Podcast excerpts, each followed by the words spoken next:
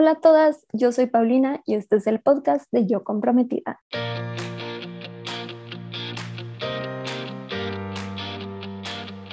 Bienvenida a este podcast en donde te ayudo a planear tu boda de una manera sencilla y divertida. Cada semana me siento a platicar con una comprometida que está en proceso de planear su boda o que ya la planeó para que juntas podamos compartir historias, resolver dudas y darte tips para que disfrutes al máximo no solo tu boda, sino toda la etapa de estar comprometida.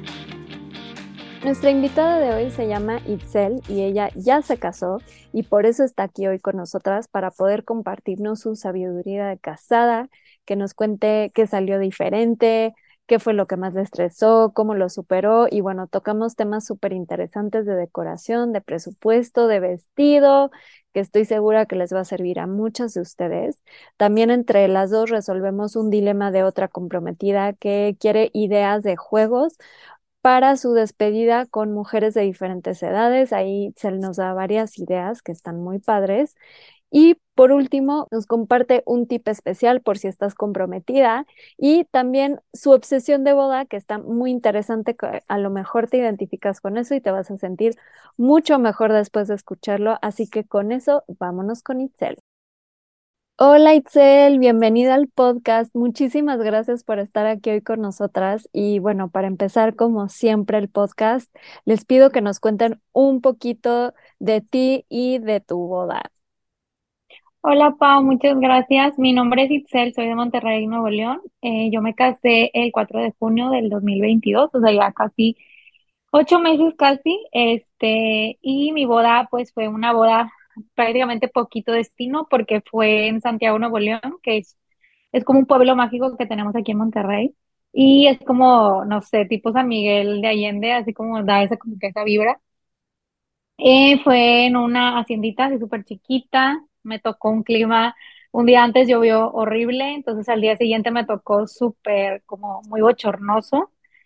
Y pues bueno, no quiero decir horrible porque el día estuvo increíble, pero pues sí, fue, fue el clima como algo muy que, que me ocasionó muchos problemas.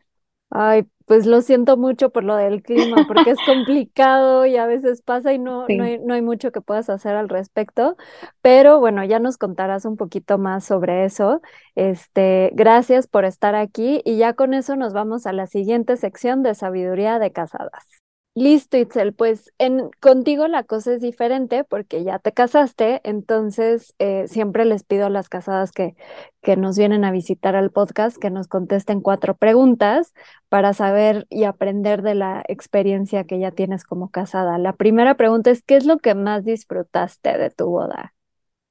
Yo creo, amo la moda, entonces créeme que de chiquita era mi sueño vestirme de novia, o sea, y yo creo que en mi adolescencia empecé mucho como que a visualizar cómo lo quería y así. Entonces, de verdad disfruté demasiado ese proceso desde que elegí mi vestido para la, la cena de compromiso, desde la sesión de fotos y luego cuando elegí mi vestido de novia y luego eh, mi despedida de soltera, todo, todo hasta, hasta ese día, ¿no? Todo el proceso de, de ir a, a, elegir telas, porque el de mi despedida lo mandamos a hacer, fue diseñado y el de bodas también fue un proceso hermoso y la verdad yo creo que es algo que a lo mejor a muchas personas les estresó, es algo que yo repetiría toda mi vida.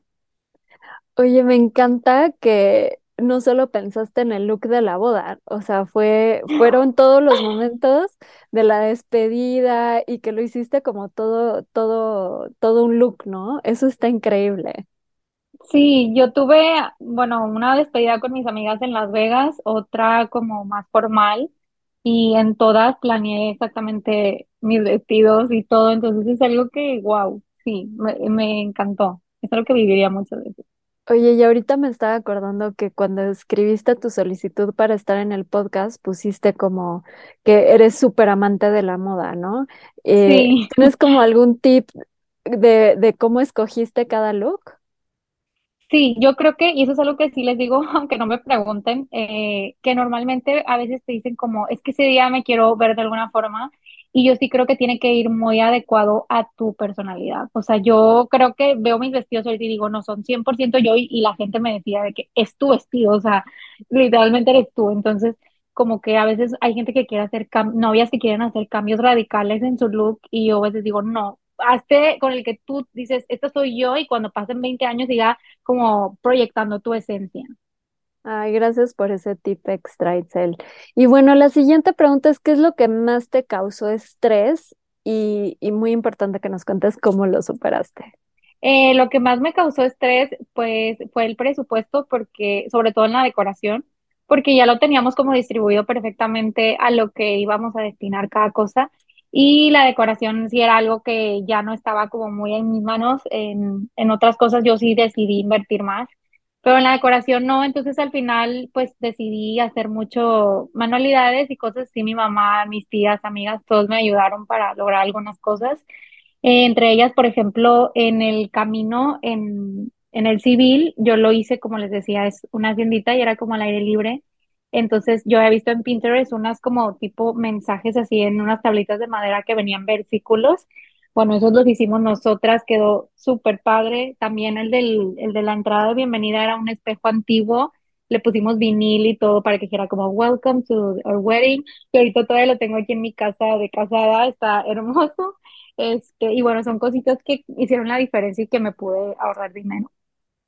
Ay, sí, eso está buenísimo. Justo ya ha sido como que un tema que hemos tenido en el, en el último episodio del podcast también, como esta parte de que si te infarta el presupuesto de decoración, pues hay muchas cosas que puedes hacer tú, ¿no? Entonces me gusta como, como las ideas que nos compartes, porque seguro le va a servir de, de inspiración. Digo, igual les compartía que no las flores, porque creo que eso es como una gran cosa, un gran proyecto y es complicado, pero justo estos detallitos que compartes como los letreritos y los detalles del espejo y que además es algo que te llevaste a tu casa, está increíble. Sí, creo que son cositas que puedes agregar y que, porque de hecho yo no tuve como muchísimas flores y aún así siento que se veía muy padre. Sí, exacto, no tienen que invertirle tanto, ¿no? Eh, y, y, con la creatividad se resuelven muchas cosas, entonces eso está increíble. Y bueno, hablando ya como en retrospectiva, ¿sientes que salió algo diferente a lo que esperabas el día de tu boda? Sí, y nosotros decidimos hacer una sesión de fotos en un lugar que hacía demasiado calor, entonces a raíz de eso mi maquillaje no soportó tanto, a pesar de que sí era un maquillaje profesional, el calor y la humedad, como te decía, estuvo impresionante. Entonces yo a la misa llegué despeinada porque también llevaba el pelo suelto, sí me recomendaba muchísimo que, que me lo recogiera, pero por lo mismo que les decía de defender mi estilo, yo quería que fuera suelto. Entonces, pues bueno, mi maquillaje se estropeó, el cabello, entonces bueno, mi look en la iglesia, pues sí, es algo que no salió como yo esperaba definitivamente. Ay, sí, y lo del de usar el pelo suelto está cañón, porque muchos lo preguntan y es un dilema porque dices, si siempre lo uso suelto, ¿por qué en mi boda lo recogería? Bueno, aquí digo, fueron circunstancias como súper adversas con el clima, pero me gusta que te hayas mantenido fiel a tu estilo, porque siempre se lo recomiendo y yo también lo hice en mi boda. Este, y bueno, ahí te jugó un poquito choco el clima, pero son cosas que no podemos controlar. Y, la última pregunta es si hay algo que hubieras cambiado, ya sea en la planeación o ese día.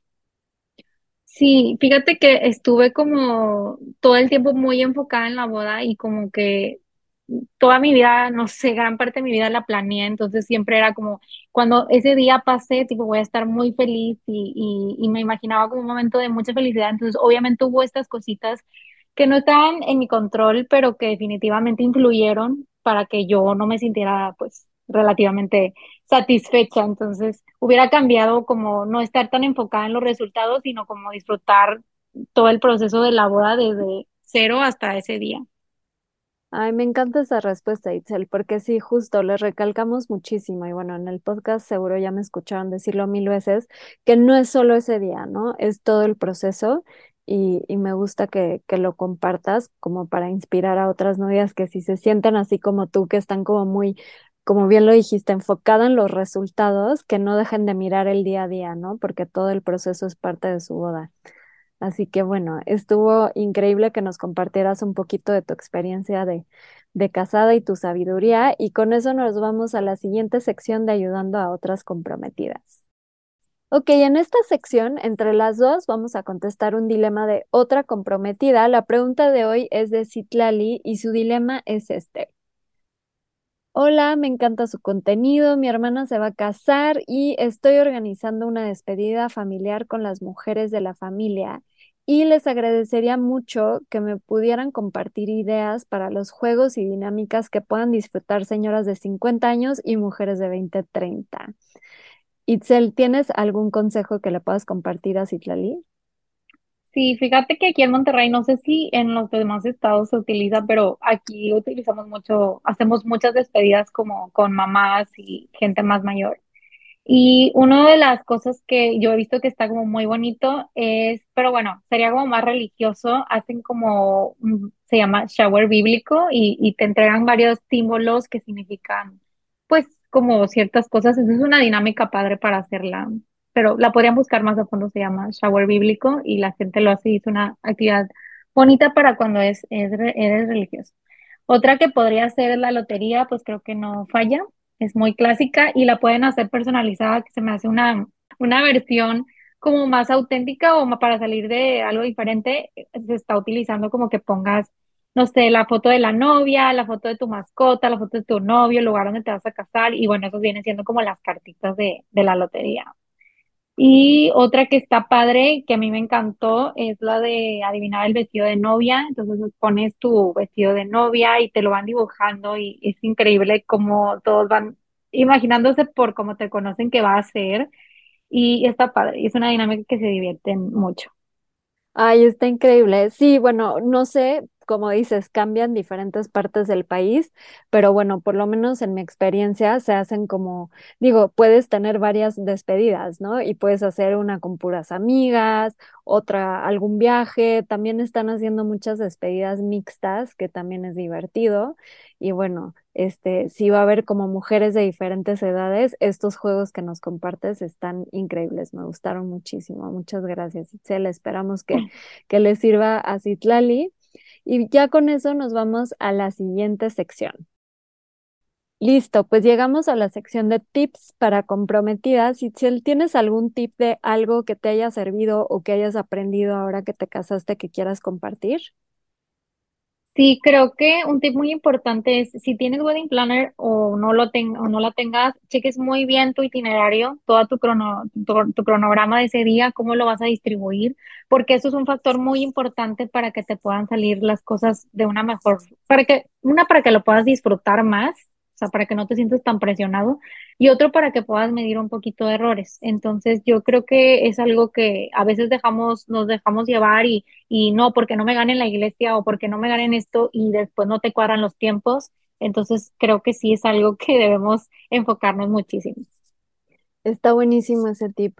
Sí, el itinerario es una de las cosas que más trabajo en sesiones de wedding coach con novias y siempre les digo, hay que partir de la ceremonia, ¿no? Como dices, que, igual y como que te, apresuras para apartar, pero que sí sepan que a partir de esa hora se desarrolla todo, ¿no? Para adelante la fiesta y para atrás tu arreglo, las fotos.